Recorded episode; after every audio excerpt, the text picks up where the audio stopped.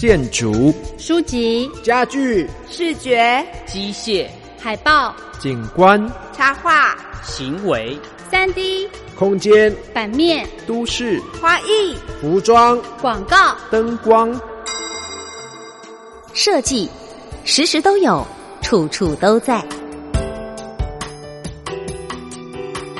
遇见设计，遇见身边的设计，遇见设计的未来。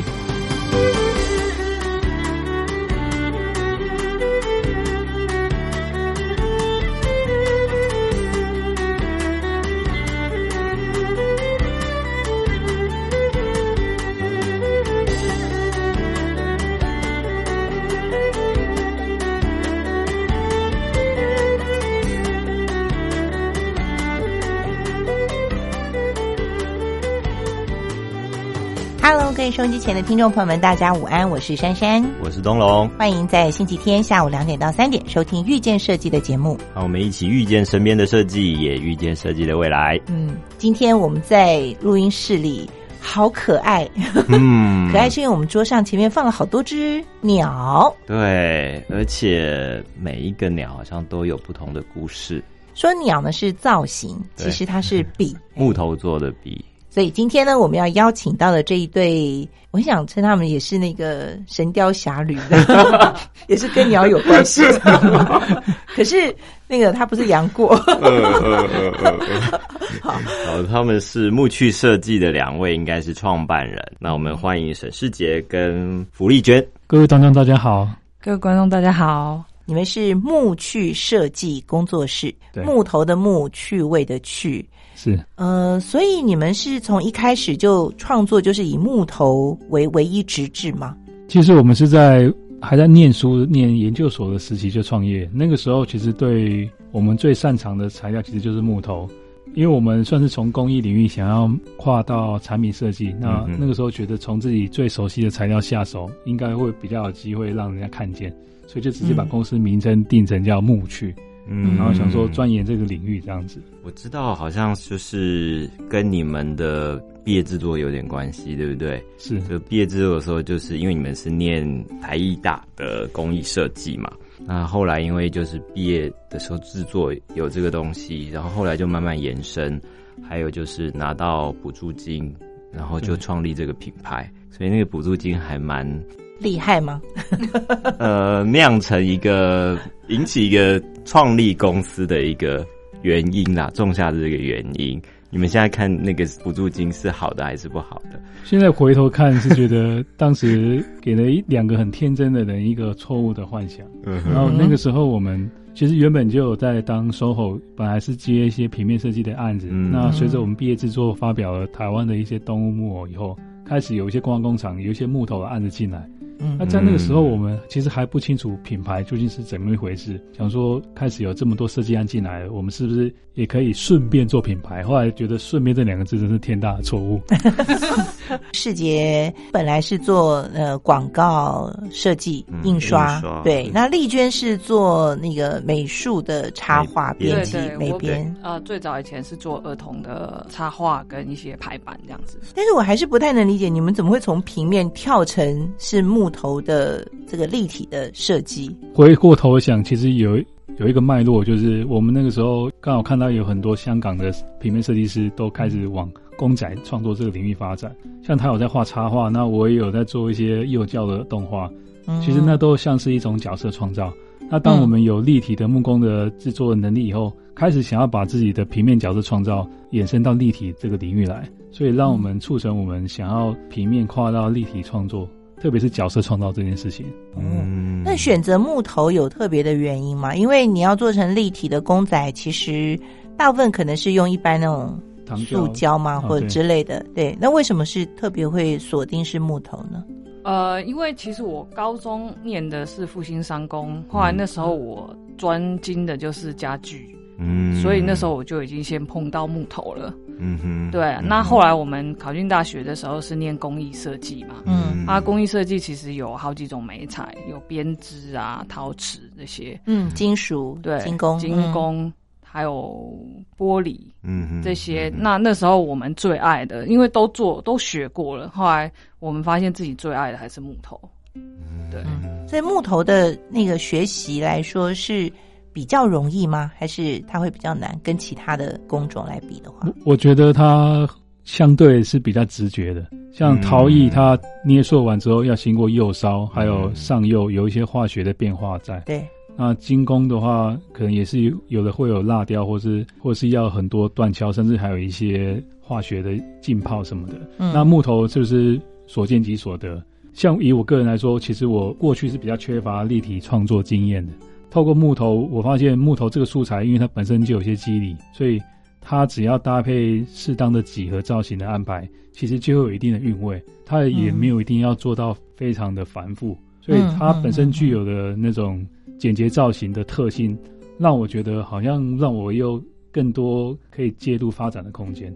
因为如果真的要去玩木雕的话，我是没有办法跟那些真正的木雕的 出身的人相比的，嗯所以我觉得我可能只能往几何造型创作发开始这样子。是，但当时在台湾用这样的一个手法来做这种像木头公仔，是不是没有那么多？那个时候大部分是欧洲、德国他们那边比较多，嗯。还有日本那边小戒指，然后德国可能是炊烟娃娃或者是一些胡桃钳的。嗯嗯嗯，对嗯我那个时候算是受那个影响。嗯，因为你们两个是从同学开始在一起，对，因为你们这样的经历也真的是算相知相守这么久，对啊，对当时应该已经是二零零五年了吧？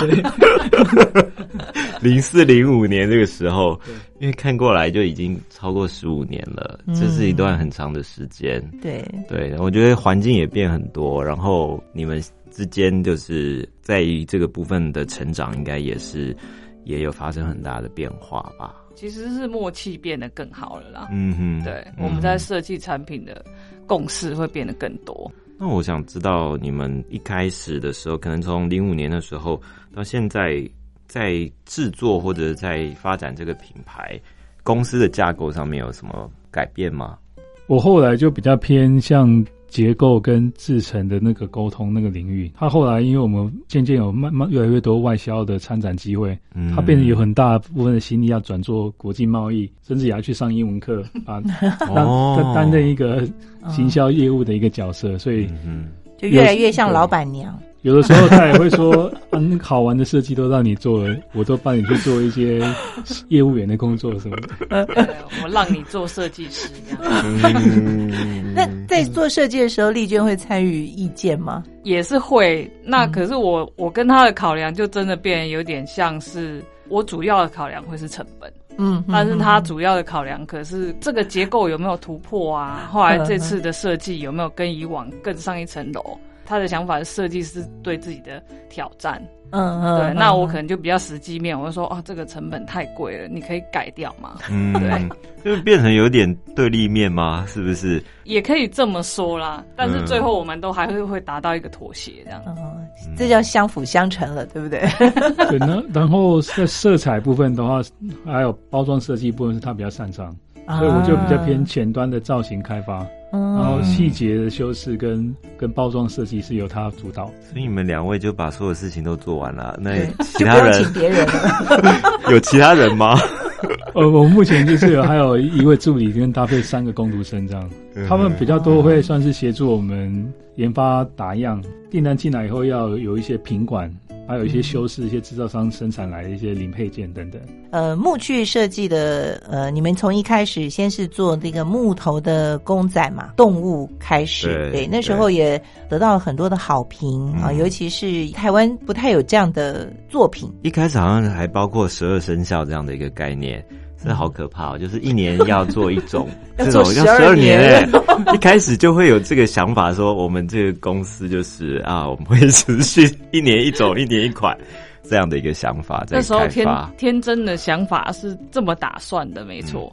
嗯后来也有客人曾经问我们说：“你为什么不一次就出十二只呢？啊，哼后来我们那时候做了第一只就被吓到了，就是那个成本之惊人。第一只是什么？第一只是牛，啊，水哼牛水牛对。嗯，那说到第一支，那时候就会讲到我们创立的时候拿了辅助款，就会很开心的想说，好像是十万嘛。嗯那时候拿到辅助款十万，想说啊，好棒哦，我们可以拿来做生产，后来可以买机器，嗯后来剩下的钱可以干嘛干嘛。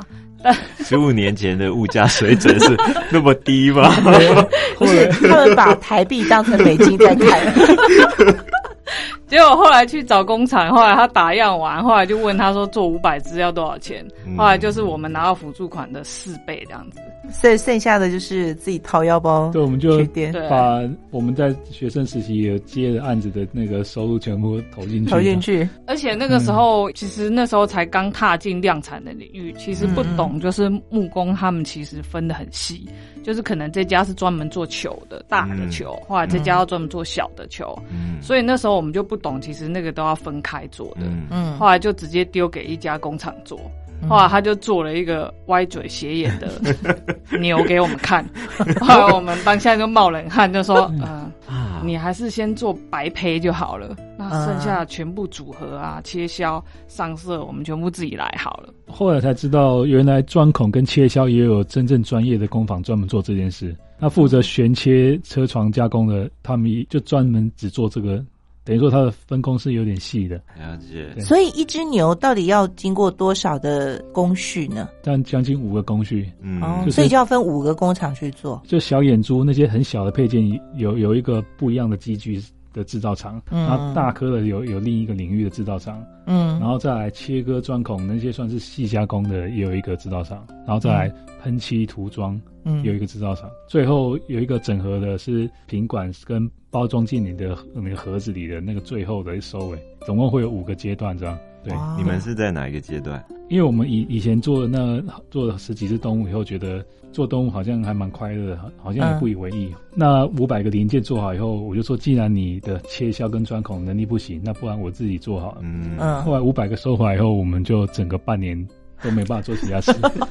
但是在那段半年内，我们就逼迫自己成长，如何设如何如何设计那种锯切用的模模组架，然后可以让我把一个一个巨大的球，透过那个模具可以精确的切割一些切面，然后钻孔可以钻出对称型。那个机具应该市面上是买不到吗？是是自己用木头搭建的，然哦后配合既有的加工的钻床，主要是那个要要自己做一个小模组啊。那段时间内就在这方面的能力就迅速被被逼迫成长对，因为以前只做单件的时候，你就你可能就只需要用手握持的那个那个零件，你可能就手就你可能就咬牙稳定的撑过去，可能装完就结束了。嗯但是当你要嗯重复五百次动作，你一定 要有一个可依循的模式。那时候也开始要招募一些学弟妹来当我们的工读生，嗯然后也也必须要让他们可以衔接一定的一个流程跟品质，就啊非非得要 SOP 化。是在那段时间就逼迫自己学到纯创作以外的这种制成的规划，这样子。哦，这应该是当初在做设计的时候完全没想到的吧？对，我完全没有没有接触过的。在学校也不会学到这个部分是吗？我们学校还是以培养艺术设计人才为主，那制成端其实算是另一个学问，这样。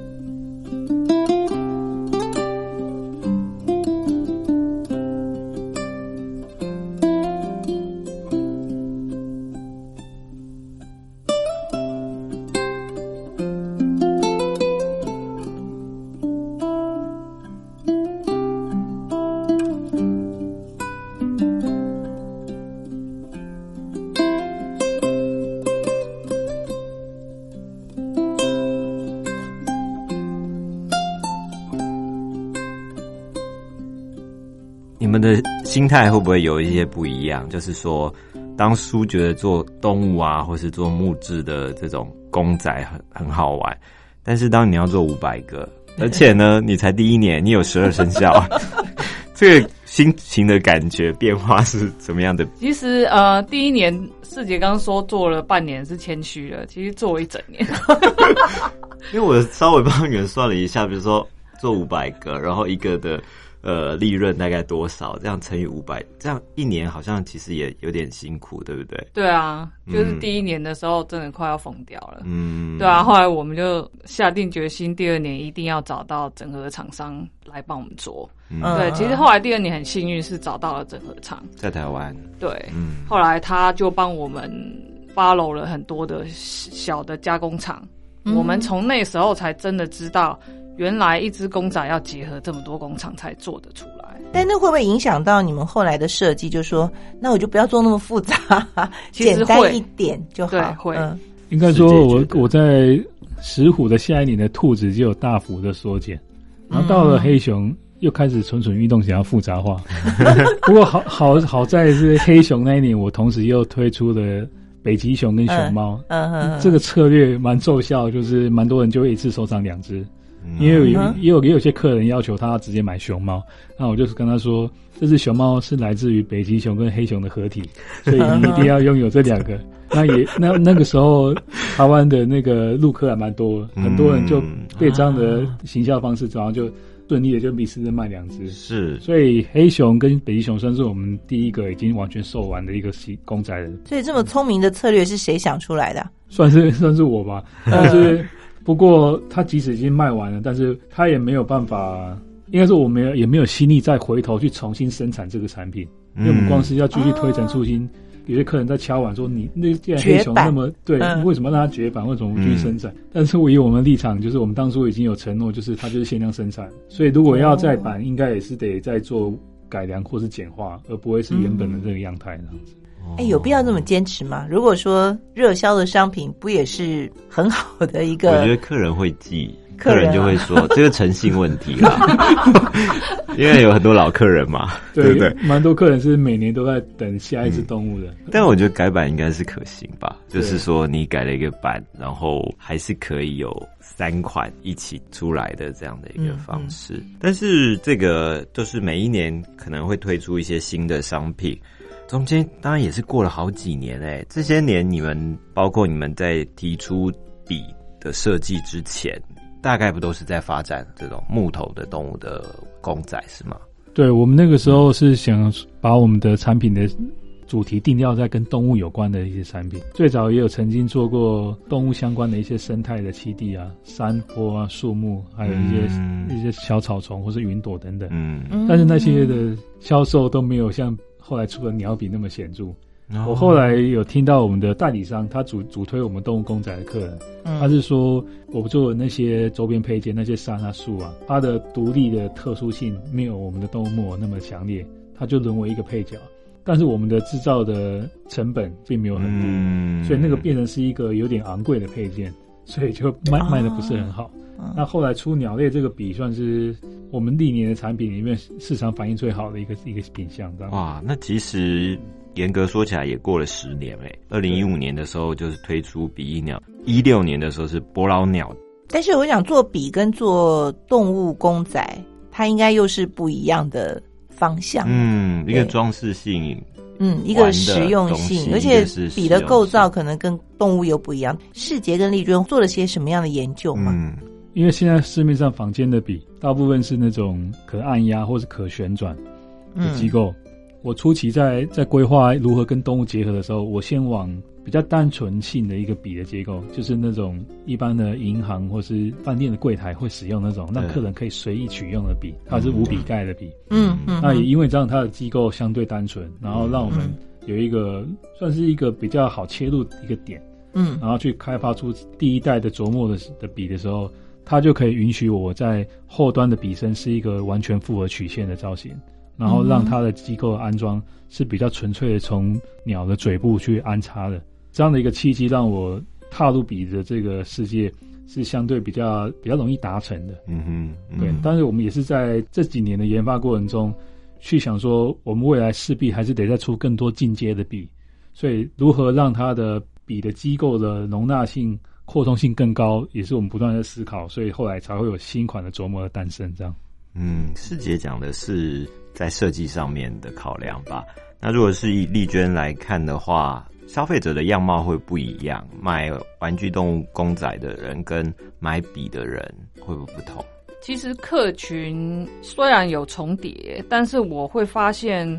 啊，历年来买我们公仔客人，他的粘着度其实是很高的，嗯，就是他对这个品牌的忠诚度，我觉得是比较高。嗯哼，有一些客人可能需要你一直不断的去介绍啊，介绍很久，他才会考虑后来再买。但是我觉得买公仔的客人就很妙，就是他买了一只以后。其实你也不用再去游说他了，他下一次就会一直买，一直买，一直买。嗯，对。那但是笔的客人，像买笔的客人，可能他很在意的是你的笔芯用的是哪里的，嗯，后来它好不好用，后来他的笔芯容不容易买。我觉得他们的考虑的角度是完全不一样的。所以当世杰那时候一开始说要做这个鸟的笔的时候，你的第一个反应是什么？那个瞬间，那个瞬间其实。我反而是很有点好奇，看他后来会变出什么把戏。那算是某一个下午，我跟一个工读生一起在在闲聊那个木头的笔现在的市面上的状况，因为大部分都是钢笔或者是一些比较柱状型的笔为主，只有那个笔管是木头啦。哦，对，其实就就是很简单。然后我我那个时候跟我的工读生就说，我觉得他们都好无聊，嗯，有没有可能？有一个新的造型，后来我就我就突然发现鸟的嘴巴跟笔好像有点像，嗯，那我就开始想要怎么设计。那最早设计出来的那个造型其实一点都不优美，看起来很像是一个很像是一个小鸡的造型，嗯，就是看起来是有点有点臃肿，也是也是历经了一整年的去微调曲线，后来琢磨一代才诞生的。因为我记得那个时候我们的那个中国代理商。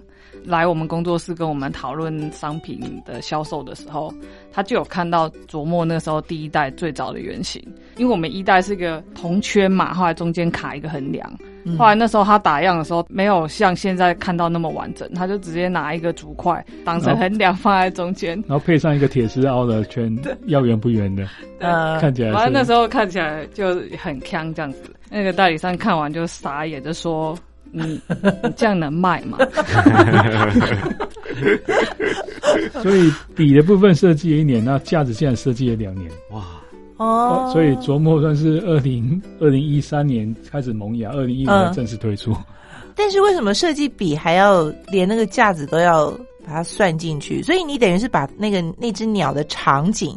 都把它塞好，塞出来了。嗯，因为我觉得那只鸟如果单独存在的话，是有它会变得很格格不入。它需要自己有一个自己的气场在，对，所以价值觉得是势必要有的。所以就在这个环节卡了好久的时间。刚刚会问这个问题，我在想的是说，因为木趣嘛，大家就是想说，笔它可能针对的是书写的人，嗯，但是。动物公仔，它可能是想要收藏装饰性，它可能会不同族群，嗯，然后他们的族群有没有重叠？但是这会回到你们的品牌精神，包括你们的品牌名称，就是你们取木趣当时的想法，你们希望这个品牌是给人家什么样的感觉？我们那个时候会取名叫木趣，其实很蛮单纯，就是我们那个时候很喜欢 R A C 的设计，就是有点玩心的设计。OK。再加上那个时候，其实也有一些设计品牌是做比较幽默趣味的，嗯，比如说 Quali 啊，还有那个 Monkey Business，还有那个 Kickerland。但是我那我们那个时候算是有点误判一件事情，就是我们虽然喜欢那些趣味的东西，嗯，但是它是比较偏消费型的快节奏商品。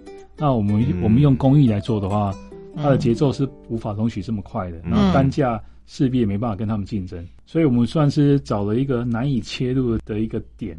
就是趣味，其实有的时候伴随的是不能太贵，它可能是一个好入手、瞬间的消费性冲动的东西。所以我们也是不断在思考说，那我们要把趣味这件事情定义成什么？就慢慢往比较偏木头本身的温润的材质，那种很好的触感然后公仔特地用昂贵的磁铁关节，就是给一些大小孩，他们是很注重质感跟玩玩赏性的，慢慢往那个方向，就不是。纯粹只是在玩一个议题的搞笑幽默的这条路上，嗯，算是有当时有有曾经有一段矛盾的一个定位期，对，慢慢摸索出自己品牌的一个核心精神或是一个风格嘛，对不对？所以现在就用这样的一个想法，然后就去开发更多不同的产品线。那所以在这个品牌里面，你们自己觉得有什么事情是觉得会坚持的，或者是不能妥协的吗？我觉得会坚持的一部分应该是，我觉得原木这个素材，它必须要是占我们产产品的大概至少百分之七十以上。嗯，然后，但是我们会慢慢的融入更多一般人也很喜爱的工艺素材，比如说黄铜，或是水泥，嗯或是甚至未来可能结合一些玻璃、陶瓷等等，嗯让那些喜欢自然素材的人，就是可以接触到木头为主的一个复合工艺产品。再来，第二第二个想要坚持的，就是就是我希望它必须要是跟动物有关的一个主题，嗯即使它可能只是一只抽象的动物，鸟类或者是或者未来其他的动物，那我希望不要脱离这个这个范畴上。所以是有什么坚持吗？一定要跟动物有关？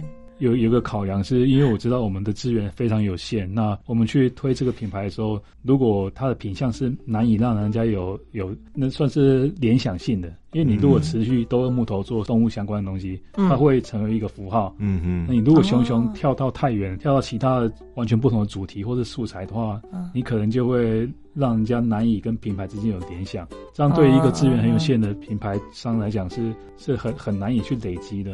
所以是一个阶段性的考量嘛？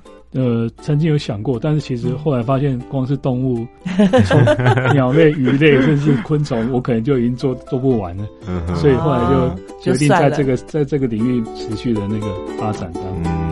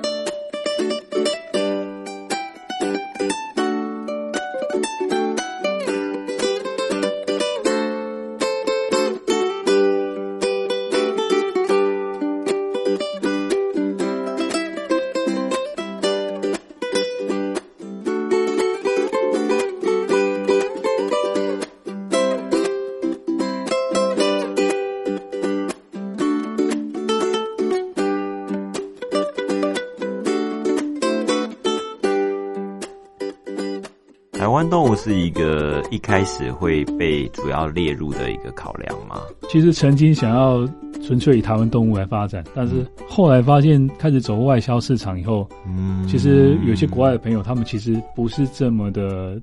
这么的想听你讲这么细节的一个动物，嗯他可能只是喜欢兔子、或者喜欢鹿，但是他没有他没有要听太多梅花鹿的故事，他可能纯粹是喜欢鹿。所以这个时候我们就回到另一个，是否要可能要再抽象一点，很在地的这种介绍，可能只限于来台湾玩的观光客，嗯他可能会愿意听。外销的话，可能就不吃这一套这样。是因为外国的客人他重视的是那种，比如说文化的共鸣啊，比如说像公仔，我们在国外卖的最好就是熊跟兔子，因为这是共通的那个动物嘛。嗯所以你你你给他看，像我们每次出国就不愿意带那个百步蛇，嗯 因为我们碰壁了几次，就是客人就是看了好可爱，后来拿蛇给他以后他就走了这样子。嗯对，所以后来我们就发现有一些动物其实对他们来说可能不是那么吉祥，或者是不是那么讨喜的动物，嗯到那个国家我们就不会带了。我看网络上的资料是，你们有一个策略，就是经常出国去参展，或者是参加竞赛。谈谈这个是什么样的想法？因为出国参展一方面也是去看国外一些更好的东西，然后让、嗯让我们知道自己的不足之处。嗯像我们早期会觉得自己的东西应该已经蛮简约的，后来其实去国外绕一圈，觉得自己其实很繁复。嗯 然后或者是 也曾经有日本的代理商跟我们说，我们的东西有很浓的在地的土味。然后我们那个时候想说，我自己原本以为是北欧味，结果 被你说是土味。然后后来 后来我再去仔细地看那些真正的北欧的动物，它的简约的简约的程度，嗯嗯突然觉得自己真的是有点有点啰嗦，也是透过不断的更好的一些案例或者是品牌的去看他们的展览，或者是听到一些代理商，他本身就已经是阅历过很多了，他们通过实际跟你沟通，都会成长蛮多的。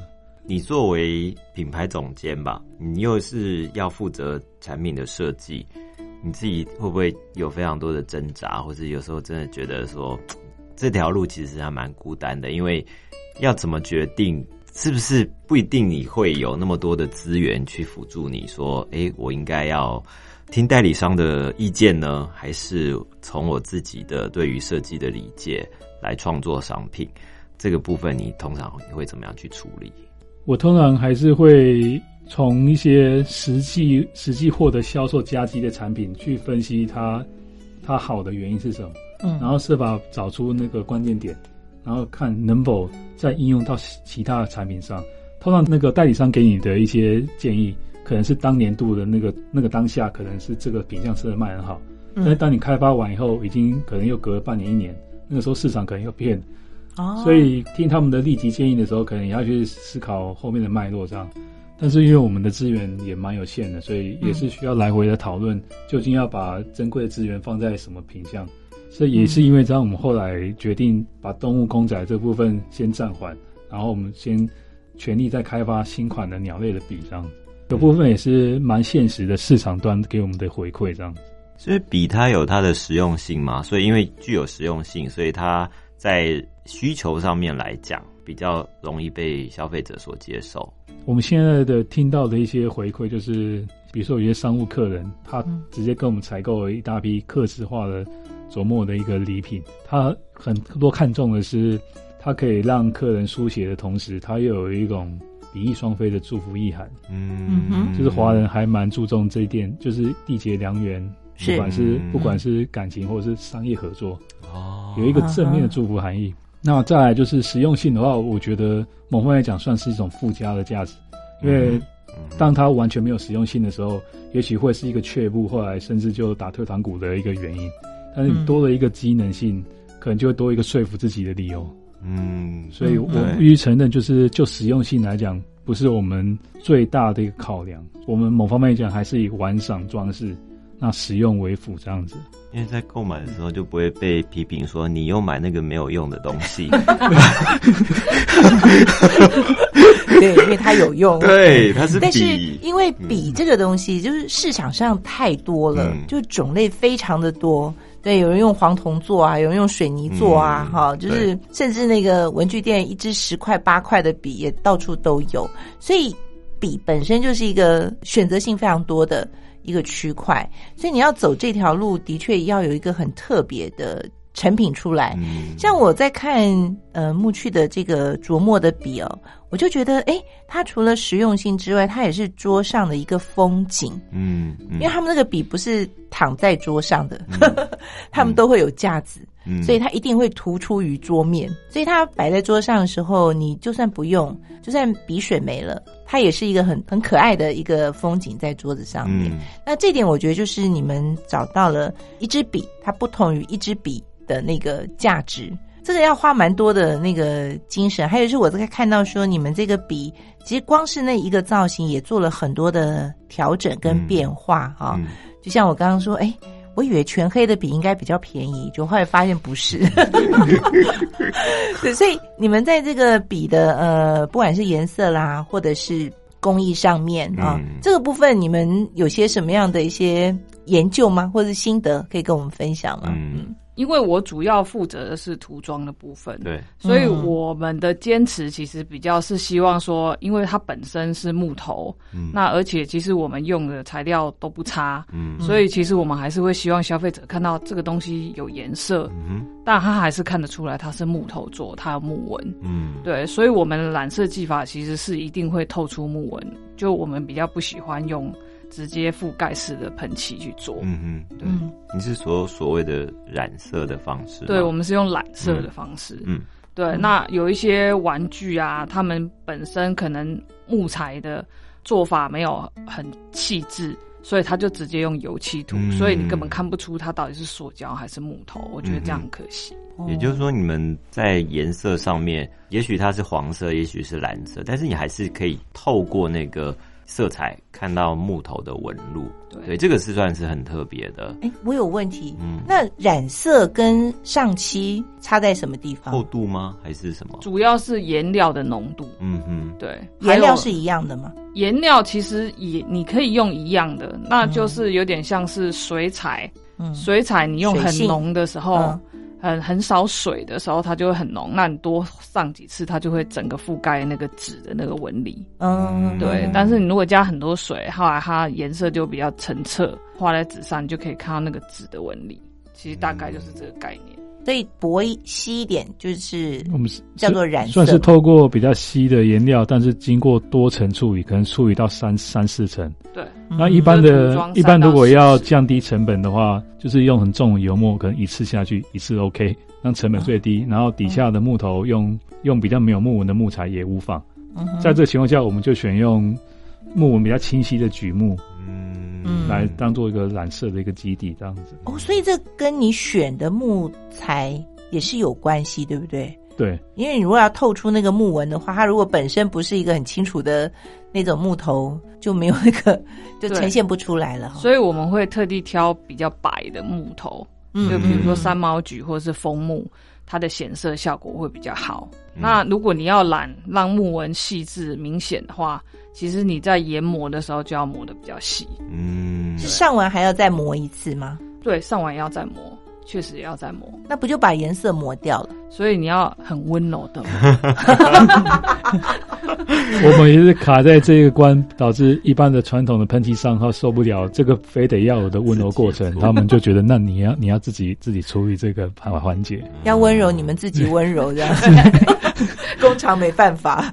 关于这个颜色部分，我印象很深刻，应该是二零一七年你们做地质，因为它是用一个相对比较深的颜色，哎，是蓝色，对不对？嗯对，对那而且它还有红色，还有就是它的颜色其实就不是说比较浅而已。然后虽然颜色也是呃有它的鲜艳度存在，但你还是可以看到木纹。然后我最喜欢是它有那种雾面的 matte 的那种质感，它跟之前那些比较亮面的又不太一样。嗯，那一年的那个比较深邃的蓝色，同时保有木纹，其实是用水性的染料带来的。嗯一般的工业的喷漆，他们都是用油性颜料，那我们是先选用水性的染料，涂装完成之后再去喷透明的保护漆。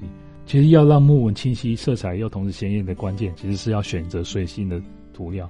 我刚刚听你们讲很多像什么木纹啊、染色啊什么，所以你们也没事就要拿着木头在研究它的那个上色的效果啊，或是好不好雕琢使用，是你们常常讨论的话题吗？其实通常都是他在电脑上画完以后，嗯，后来就逼我调出那我就个颜色。说问他说办不办得到，啊，后来办不到，然后我们就会再讨论，那要要改成怎么样？他有时候会说你那个颜色根本是荧光色，可能只有亚克力颜料的世界才有。就是他常常会挑战我的极限，这样子。然后不得不说，就是我们做台湾犬公仔那一年，他就说：“哦，前一年那个地质那个颜那个蓝色让我让我很辛苦，台湾犬你就不要再颜色了。”所以那一年我就开始玩原木素材，铁刀木、樱桃木、枫木。哦。那一年就完全没有用到不要色上色，因为那又讲到另一个小故事，嗯。因为那时候我那个颜色实在太难喷，所以通常工厂看到就是摇头，都叫我们自己喷。嗯。可是你要知道，一个地质上面有几个零件乘以一千，哦，对吧？所以我那个时候是选择有多少订单我就做多少个，嗯我不会，我没有办法全部做完。嗯对，所以那时候我很长很长，一喷漆就喷到天亮，嗯，因为我要赶货，赶出那个木质的货，所以后来 货都交了以后，我就住院。太辛苦了。太辛苦。那后来怎么样去调整你们在每一年推出新品的节奏？其实原则上，我们通常每一年会出一个新产品，但是原则上还是会出了以后，我们还是会一直不断的修整，直到最满意的状态，其实才会上市。上市的那个点是什么？是怎么样觉得说 OK 了？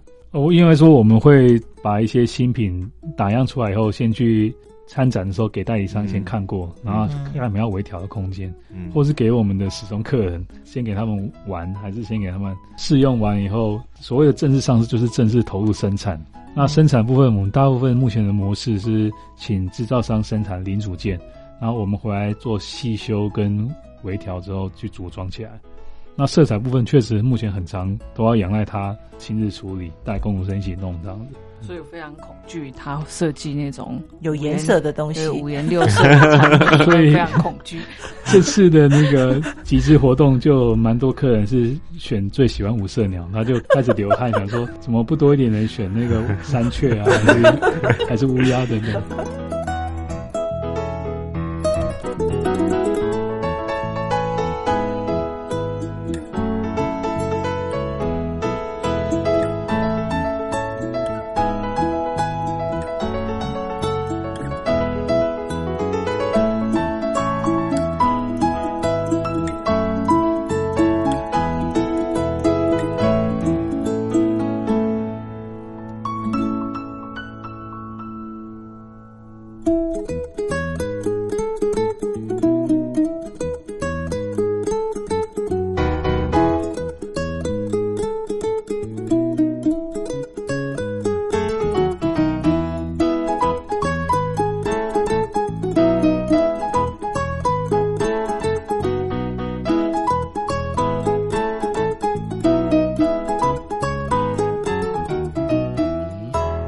零一九年就是说去年嘛，你们已经推出台湾犬了，然后做了一个集资，然后很快，我也觉得怎么那么蛮快的，就是二零二零年，然后今年啊，就是年底之前，你们又推出了这一次在集资平台的一个新的系列，呃，延续了之前琢磨的琢磨系列的二点零嘛，嗯，那而且一次推出四种鸟，哎。主要是这一次的结构改良，让我们的扩充性更高，包含置换不同的木头种类。嗯，它本身有点像是一个三个可以灵活置换的一个一个组件。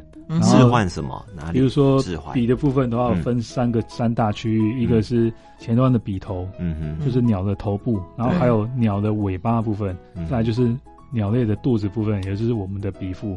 所以这三大部分，我们可以去自由的做色彩的变换。或者是木种的混搭，就是它的扩充性比较高。笔腹这个部分，就是说在琢磨之前的版本来讲，它是没有分开的，对不对？是，它是一体的这样子。那现在是已经可以变成单独的管状的笔，跟你可以加入笔腹的部分，就像鸟的肚子对那个部分。然后在零件或者说这三个部分的那个组件是。材质上面也可能会不一样，色彩也会不一样。对，未来也是希望说不同的刻字化，也许也可以做出不同颜色，或一些企业证明也都延延伸多多保留一点弹性的空间这样子。对，我觉得丽娟看应该蛮冒冷汗的嘛，因为有四种，有五色鸟，有蓝雀，有山雀，还有乌鸦。乌鸦。但山雀跟乌鸦就是基本上是木头的原色嘛，拼木，而它蛮特别，用屏幕的方式。什么是拼木？拼木其实最常听到的可能是日本香根那边有个积木的工艺，然后它就是用不同颜色的木种，透过繁复的手工去拼接完之后，再去切削制作它的工艺这样。嗯，那我们算是用的一个比较基础的做法，比较直线性的一个拼法，就是它是在我们配合的制材的备料厂。还可以接受的一个屏幕的程度范围内去去做一个设计，嗯，因为如果再更复杂的什么鸟形纹或者是一些格状的，嗯，可能就会超出它的工业制成的范畴，是，所以我们以直线性的方式，透过木皮跟削薄成二点五米的木片，这样子去一层一点层的交叠，嗯，算是在挑战它的制成极限的。范畴内去去运作这个这件工艺这样子，嗯哼，就工厂还愿意点头是。在那个范围之内来做这件事情，也是跟他配了快十多年，才才好不容易有才累积一些合作的基础这样子。我们后来是有听到一个江湖传说，就是他们那边的木工厂就会流传说，每一年都会有两个疯子下来，要要做动物公仔。但是你听到这个传言的时候，心里是是什么感觉呢？我觉得应该是有点骄傲吧，有点好气又好笑的感觉。一方面觉得在他们眼中可能真的是两个很天真的天真的傻瓜，嗯，但是我觉得呃某些事情就是因为你因为你你愿意坚持，所以你才有有被被人家看到的可能，因为你跟别人不不同嗯这样子。嗯嗯，所以你们还是很乐观，对不对？哎，乌鸦怎么敢挑战这个乌鸦这个主题啊？乌鸦的部分算是我那个时候在集资问卷的阶段，我有直接丢出一个问题，说未来有一个有一些隐藏版的鸟类计划，有嗯白鸽、乌鸦，还有一些国宝的材料的鸟，嗯，你们最有兴趣是什么？嗯后来发现有百分之六十的人都选乌鸦，诶然后这就让我们觉得，原来黑色的乌鸦，虽然一般人会觉得乌鸦好像有不吉利的一些一些感受，嗯。但是其实很多人还是可能有很多黑色控吧，他们其实是是。喜欢那种深邃的黑色的的鸟类。哦，三姐，你说到乌鸦会 怎么样？么样因为我觉得乌鸦很大人，？OK，就是很像是大人在用的，就是在看的鸟这样。嗯，觉得应该是说他做出来的乌鸦其实很美，对，很优雅。对，呃你不用特别去强调乌鸦，就是一个深色的。哎，对对对对对对对对对对就觉得彩色好像比较 colorful，就比较年轻一点的。嗯对哦像我们这种成熟女性，可能就适合深色大人的颜色，大人的这个笔。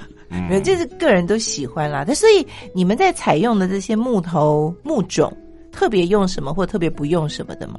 过去我们比较坚持会希望用商业林的木材，比如说欧洲三毛榉或者是美国的胡桃木。我们的坚持是因为它主要是大量生产商业用的，嗯，对我们那时候是比较避免去用一些珍稀木材。那现在是因为限量发行的关系，后来又是压在后面是解锁版，所以我们就尝试用一些像台湾块木啦。比较一些稀有的木材，但是主要我们还是少量生产，因为我们在做问卷的时候，有很可爱的客人就说，希望你们能少砍一点木头。对，他他说希望不要砍太多树，就是他感觉好像话中带一点祝福，祝福我们热卖，但是很怕树你被砍掉太多，哦就还蛮可爱的。但是我们这边要说明，对不对？我们这个所谓呃使用的商业木材，就是它其实都是特地种来使用的。对啊，就是我们其实要把森林分成两种，一种是那种原始林、热带林，那种是不要去动它的。嗯但其实有很多的那个山地，呃，像美国、加拿大、日本啊，他们其实有很成熟的那个林业的循环。对，啊一定要定期看。我也是去年跟林务局合作以后，我才知道，嗯不是所有的树都会变成神木。我们之所以舍不得砍，就是因为我们都觉得那棵树留在那边一百年、两百年，它就会变成神木。其实并不会。嗯有些树它到了一定，就像那个人有生老病死，有寿命嘛，哈，所以树也是一样。大概现在选择的这种商业树种，就是到了一定的程度，你如果不砍它，它就老化，其实它也自然会凋零的。嗯啊，所以这个就是我们在可以用的时候来使用。因为你们都是做这个动物啦，哈，这个主题会不会连带你们也必须要是一个有环保意识的设计这个团队？会不会给你们带来一些其他的压力？就是我们在材料的选择，在梅花鹿这个领域有用到一点细胶做的鹿角，那个时候就有有被客人反弹很大，说你为什么要用塑胶类的东西？哦。那我那个时候也是，我们那时候选择用细胶也是很挣扎，因为因为它材料跟原本的自然素材其实瞬间跳脱太大，嗯。但是索性就是它是完全无毒的一个塑料。我们那时候会选择局部用细胶，也是有部分部分考量到儿童儿童安全性，因为还是有一些消费者是把我们的公仔买给他的孩子用。那鹿角的部分，我们曾经直接用木头去去吸烟去雕琢它，雕出来的结构其实。还是经不起剧烈的去凹折，可能会断裂。那断裂以后会有产生一些尖刺的，所以以这样来说，一定是无法通过儿童安全的检验的。嗯嗯嗯所以才选择使用细胶。是整体上来说是尽可能的，也都是尽量避开一些太工业型的素材。我目前是这样。嗯那在这一次新的系列当中，我想问丽娟，你自己有最推荐哪一个部分吗？虽然我很害怕上色，但是上久了以后，我会对那个 那个用了最多颜色的鸟会有感情。为什么？所以，所以我们工作室大家都会互相问说：“啊，你最喜欢哪一只？对对对对后来我就说：“其实我最喜欢五色鸟。嗯后来他们就很震惊，说：“你不是超恨超恨那个很多颜色这样子？”对啊，我说：“可是我对他有感情。花了你最多心血吗？”对啊，他真的花了我最多时间，所以如果五色鸟的订单非常多的话，我就认。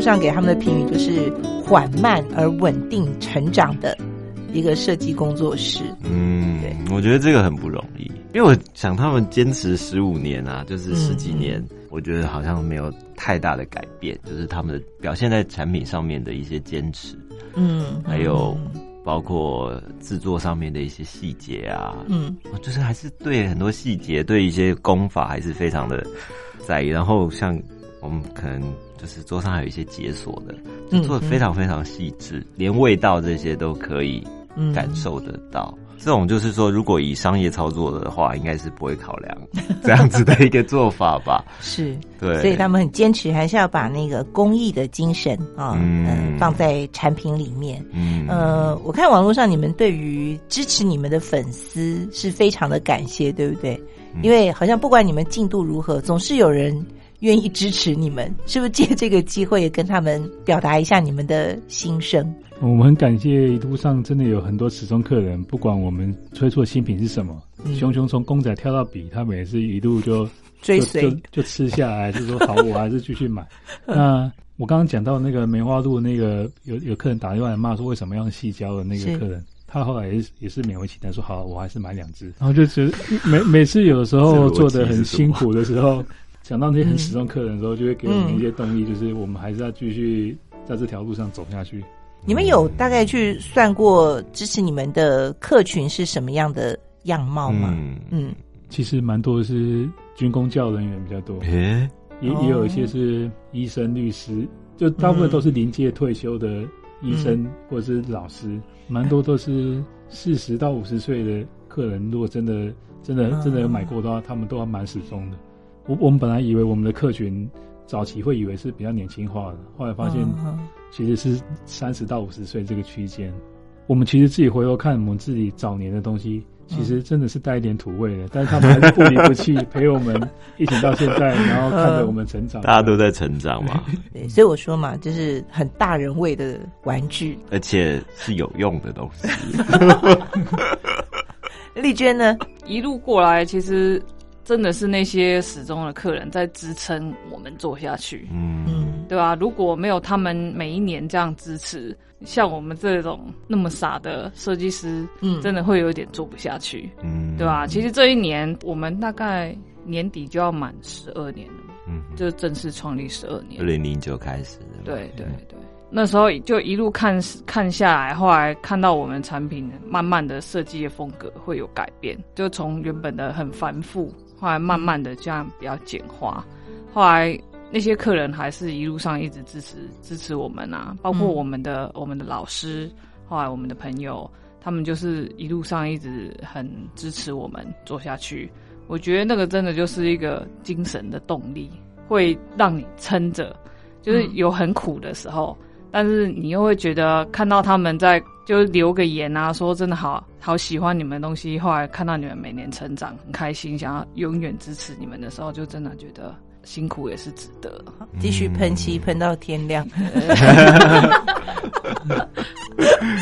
嗯，而且他们其实不是只有单价比较高的大人买的东西，嗯，有些很可爱的小东西，比方啊说像钥匙圈也好，或者是像手机做算是一个蛮好的入门，而且就是一个台湾设计的作品，嗯嗯嗯也是一个很好的伴手礼。那我想问是，刚刚讲十二年嘛，就是你们当初有料到自己会走那么长，或者是你们也许当时再去想，十年之后品牌的样子跟现在比较起来，有没有这样的一个比较，或者是当初的一个想法吗？其实我们那个时候还蛮单纯的，就是想说可以持续的累积我们的动物的创作的阵容，未来可能可以变成一个一个小小的一个动物的博物馆这样。嗯，大方向是这样。那嗯但是随着动物公仔发现它的商业性真的是真的是有一些问题，嗯我们也是慢慢的往生活化走。所以未来我也是也是有在规划，就是动物公仔的创作，也许会变成另一种分享的形态，比如说分享、分享不同的动物创作过程，彻底的让它变成一种创作过程的分享，也许会变成一个一个影片节目或是什么的。嗯让我们动物工动物的创作的这个这件事情，我们可以持续下去。然后产品面的话，就会越来越生活化。然后这是我们目前下一个十二年的一个规划。可能初步第一个可能会先分享水牛的创作过程嘛。嗯哦嗯，他当初是在绘制它的结构的构思的考量点是什么？然后还有他实际实际做出模型的一些过程，做一些分享。我觉得可能也是网络网络社群时代分享为道的这种我们想要转换的一个一条路。会期待你们的公司规模变更大吗？其实这部分不会，因为我们有也有看到很多可能创立的前三年会期待能撑到这么多年的小的设计公司、奈米的设计公司 不多，嗯。所以这过程其实我们看到很多认识的品牌都都结束了，对，所以就会有一点警惕，嗯。对，就是做大有做大的风险啊。嗯。那像我们这种奈米奈米品牌的好处是，我们可以随时改变我们的经营方针。就是可能因为疫情的关系，所以大家的消费形态改成线上，那我们就开始着重于线上销售的部分，重视网络销售的素材啊，一些设计的理念传达。嗯对，所以我觉得小公司有小公司的优势。我觉得就是弹性跟不会有股东立即在后面追着你跑，说 你的获利什么时候要改善。嗯嗯就是有朋友他因为股东入股之后，嗯股东逼迫他去接更多的代工案子。嗯我听到是觉得有点有点害怕，想说好好在不是我。我想就是你那个设计师的那个部分还在啊、还很强，所以还是希望可以自己主导，还是可以做设计。嗯。好的，今天呢，我们非常高兴邀请到了木趣设计工作室的世杰还有丽娟啊、来跟我们分享了他们的呃这个公司的创作过程，还一路走来的这个辛酸哦。但是我觉得看到了我们这个台湾优秀的设计师的这个韧性，嗯，跟热情，对，还是值得我们掌声鼓励的。嗯，好，今天呢，非常谢谢两位来到我们节目当中，谢。谢，谢。谢谢好，今天的遇见设计呢就进行到这里，下个星期天下午两点钟，别忘了在空中继续和我们一起遇见身边的设计。也遇见设计的未来。我们下周见，拜拜